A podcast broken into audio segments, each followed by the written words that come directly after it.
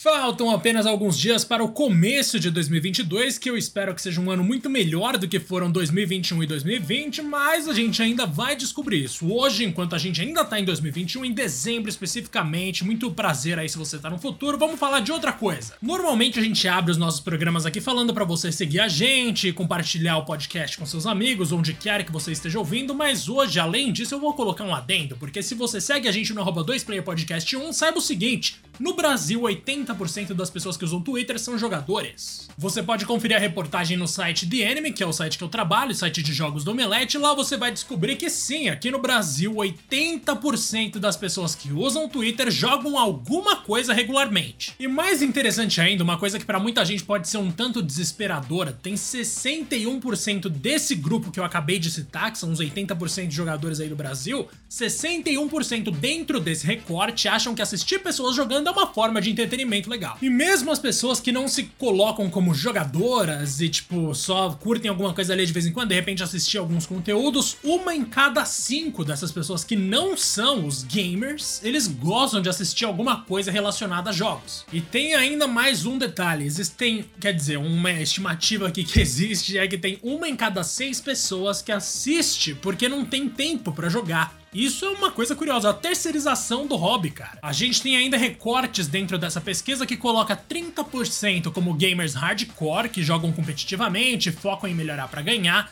50% são gamers casuais, que jogam por diversão e ganhar ou perder não importa muito, 20% não são jogadores, portanto não jogam. Aqui no Brasil, inclusive, eu descobri que eu não tô num recorte mais amplo, porque, ó, vamos ver aqui, 43% dessas pessoas que a gente tá falando desse grupo de 80% que são jogadores são curtem assistir torneios de esportes, transmissões ao vivo de jogos amadores 39%, e transmissões ao vivo de jogadores profissionais, 33%. A gente tá focando muito aqui nos esportes, mas é porque foi isso que essa pesquisa trouxe pra gente. Pessoalmente, eu acho que falo por mim e pelo Rodrigo, inclusive, a gente aqui no 2P não é lado competitivo, a gente não curte muito esse lance. Digamos que o nosso interesse por jogos tá mais próximo ao interesse de uma pessoa por cinema do que por esporte, sabe? No sentido de que sim, a gente joga para se entreter, para se emocionar, mas não para competir, porque realmente aí eu prefiro fazer outras coisas. Jogos realmente não, não me dá esse tesão todo, embora jogos de luta eu realmente leve muito a sério. E é louco isso, né? Da pessoa que